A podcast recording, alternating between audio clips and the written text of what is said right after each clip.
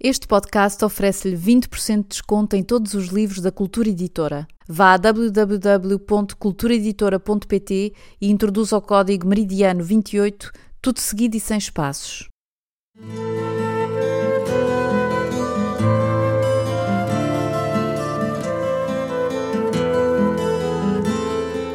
Nos 75 anos da libertação da Europa e do fim da Segunda Guerra Mundial, Joel Neto oferece aos leitores a leitura na íntegra de um dos seus romances mais amados, Meridiano 28.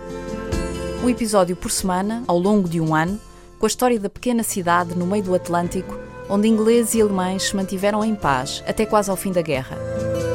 Por favor, façam-nos chegar as vossas impressões e falem aos vossos amigos nas redes sociais sobre a existência deste podcast. Meridiano 28, edição portuguesa, Cultura Editora. Meridiano 28, segunda parte, Roy, capítulo 7, Ilha do Faial, 1939, 24. O sol brilhava sem alternativa sobre o nada de novo. O Canadá juntara-se à guerra, decidido a ajudar à aniquilação de Hitler, e a Índia suspender os esforços de autodeterminação para se unir à luta também, mas nem todas as posições se clarificavam de igual forma. Em França, o general Gamelin era ordem para que as tropas interrompessem a investida sobre a fronteira alemã, e na Polónia a situação bipolarizava-se. A União Soviética levava avante a intenção de partilhar o território com a Alemanha e invadia o país a partir de leste. Morria menos gente do que nos primeiros dias de conflito, mas os números não tardariam a subir de novo, pois o Reich preparava-se para levar à prática a eutanásia de deficientes e enfermos. Hitler chamava-lhe um ato de misericórdia. Vê, repetia agora o homem baixinho de pé sobre o cais e acionava o botão do gerador, reacendendo as luzes da grande caneca. A hora já parece que jorra outra vez. Tenemos todos os tipos de motivos à medida do seu negócio. Tecnologia americana. Olhava em volta à procura de uma centelha de interesse. Tinha um sotaque demasiado espanhol. El senhor, experimente el senhor. E rodava pesadamente o aparelho, virando o interruptor para o passante. Carrega aqui. Chegara naquele mesmo barco, cedo pela manhã, com um gerador elétrico que empurrava sobre rodas assentes em câmaras de ar. Ligado a ele tinha um grande letreiro em que uma caneca gigante fazia jorrar cerveja em direção a nada. Só que a cerveja era na verdade um feixe de luz e o jorro deste, uma ilusão criada, supôs Hansi, por algum tipo de sistema de comutadores e tubos de gás ionizado. Estava em condições de fornecer, anunciava canecas de cerveja e pares de sapatos que pareciam andar, chávenas de café fumegante e até letreiros mais simples e em conta, com o nome do estabelecimento comercial em causa e uns efeitos de luzes bonitos. Chegaria tudo no próximo barco. Já havia firmas de Lisboa a fazer encomendas. E ele, senhor, és comerciante? Está familiarizado com o espantoso mundo de los letreiros de neon? Entoava para o incauto seguinte. O Usted pode tener esta caneca à porta do seu estabelecimento. Veja bem, parece que jorra, mas não jorra. És el futuro. E então chegou Roy. Esperava quase tanta gente como aquela que costumava reunir-se para a amaragem dos Clippers, mesmo quando estavam anunciadas escalas de estrelas de Hollywood, e mais gente ainda o vinha seguindo a caminho do cais. Havia ingleses, portugueses e alemães, pessoal das companhias telegráficas e funcionários do porto, jovens e velhos nativos, até curiosos que à passagem do cortejo se lhe haviam juntado mais por inércia do que por outra coisa. Apesar disso, Roy fazia questão de transportar as malas, arrastando-as pelo plano inclinado rumo ao local de embarque, e quando uma passageira velhinha totalmente vestida de negro demonstrou dificuldade com a sua própria bagagem, foi ele quem mais depressa acorreu a ajudá-la. Vai para a terceira? Para a graciosa, respondeu a senhora numa voz trêmula.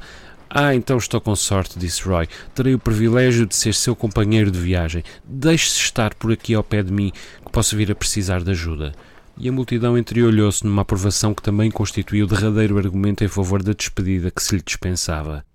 Sempre tinham amado aquele rapaz, como Hans Hansen, com o qual Hans Japka nunca poderia ter partilhado mais do que uma vaga homofonia, os professores chamavam-no pelo nome próprio, incentivando os colegas a tentarem cair nas suas graças, e senhoras que com ele se cruzavam na rua detinham-se para lhe enfiarem as mãos nos cabelos fartos. Bom dia, Roy Groves, que lindo cabelo tens. Ainda és o melhor aluno da turma? Dá cumprimentos à mãe e ao pai, meu lindo rapaz. A sua partida para a terceira, mesmo que apenas por três anos e aliás com interrupções para as férias, nunca se teria isentado de um certo pesar, mas a guerra na Europa trouxera as emoções à superfície e o que teria sido apenas comoção ascendera num ápice a uma espécie de transe coletivo.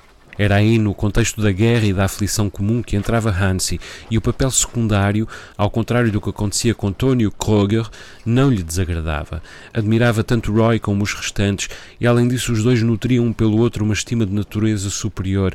Escapar às atenções fora sempre muito mais ao encontro do seu feitio. Pelo contrário, Roy tinha um jeito especial para se ocupar da boca de cena sem que, por um momento que fosse, os que o municiavam de deixas e aplaudiam da plateia deixassem de sentir-se parte de uma epopeia comum.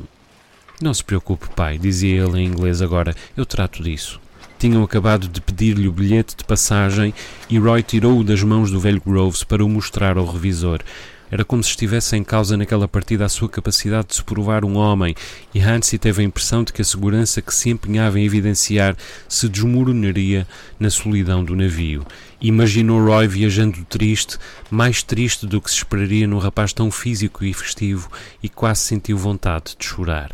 Contemplou Mrs. Parker muito severa ao lado do marido, percorreu os rostos que se alinhavam Miss Spencer, Mr. Devereux e Frau Schaeffer, Frau Maier, dispensada de súbito do papel de palhaço da companhia, até a sua própria mãe, com a boquilha despojada de cigarro agora, censuravam-no todos, mesmo sem o saberem, por não partir também. Resolveram-se as formalidades de embarque e depois Roy foi agradecer aos que tinham vindo vê-lo. Despediu-se de cada um com a mesma contenção, apertando as mãos aos cavalheiros e dispensando uma vénia às senhoras, mas aos locais limitou-se a acenar-lhes, porque de poucos sabia o nome. Muita gente lhe dedicou palavras de estímulo, acrescentando indicações sobre o que iria encontrar na terceira, e algumas senhoras choraram, e de cada vez que uma delas lançava a mão do seu lencinho, Mrs. Groves, de braço dado com o marido numa tensão pronta a ruir, escondia-se por trás do leque birmanês, de onde o seu semblante voltava sempre diferente, às vezes quase recobrado, outras desfalecido. E tu, pequena Maggie, disse Roy, minha querida e pequena Maggie, Prometes-me que vais estudar sempre, fazer os teus deveres? Maggie disse que sim, abraçando-o pela cintura. Nunca mais largou a trela ao Winston, sentado numa posição que o fazia não muito mais baixo do que ela, e no entanto era para Hansi que olhava. Catherine Groves ocultou-se novamente atrás do leque.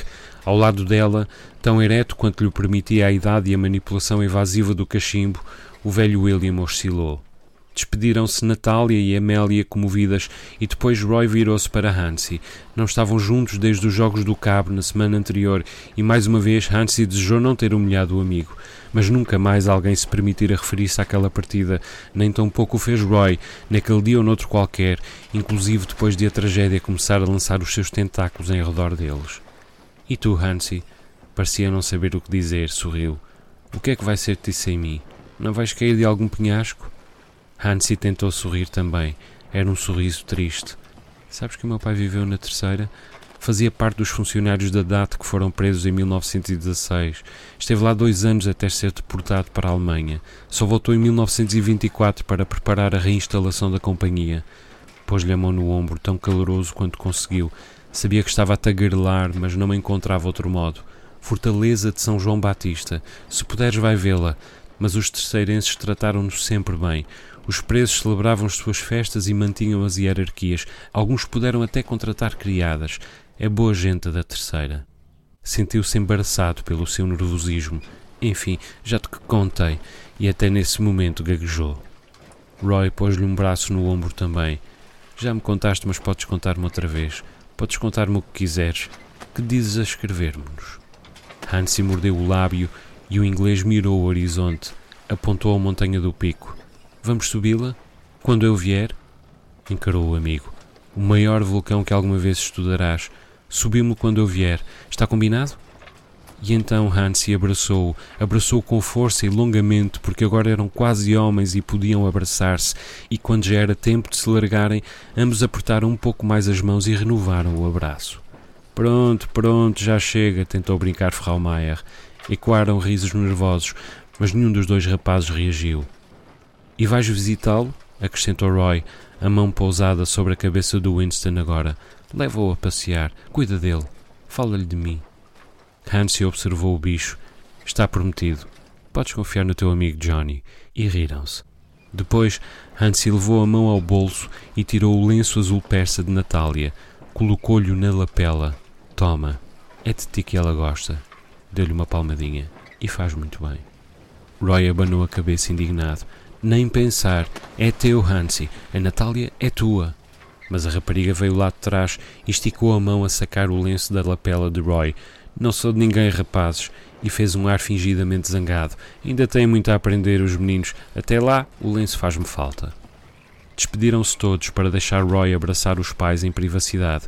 O vendedor de neon continuava a apregoar o seu produto e Ferralmaia repôs-se a contar a história de quando, anos antes, os miúdos do Feial tinham adquirido o hábito de tocar à campainha da sua porta, aparelho então raro na ilha, indo esconder-se por trás do muro em frente. E então um dia eu peguei numa faca de cozinha e saí porta fora aos gritos: Eu cortar bicha de menino! Eu cortar bicha de menino! E ria-se. Eu cortar bicha de menino! Lá atrás, o apito do Carvalho Araújo fez-se ouvir. Já lhe disse que recebemos nova mercadoria, Fraumeyer? Perguntou Maria Graça. Há uns Mickey Mouses muito engraçados para os seus sobrinhos. Caminhando ao lado delas, o padre Vulcão censurou em surdina. Maria Graça. Hansi abanou a cabeça desolado e deixou-se ficar para trás a ver o vendedor de neon arrumar os seus materiais. É gás ionizado? perguntou-lhe. A luz, gás ionizado?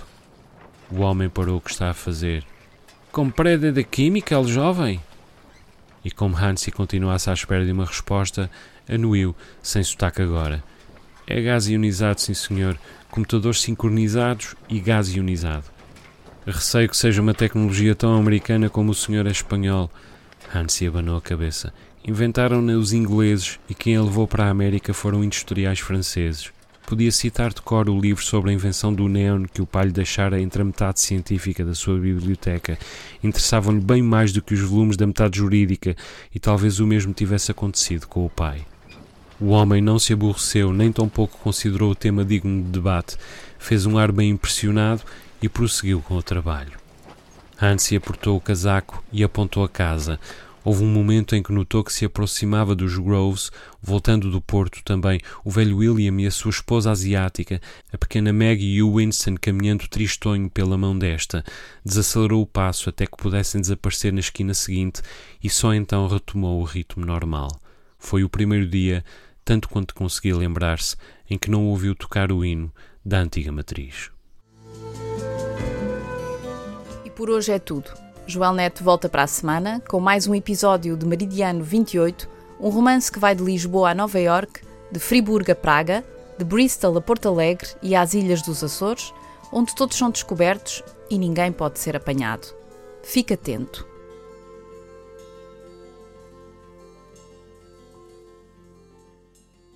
Para mais informações sobre Meridiano 28 ou sobre o percurso do autor, consulte as notas técnicas deste podcast ou o site www.joelnet.com.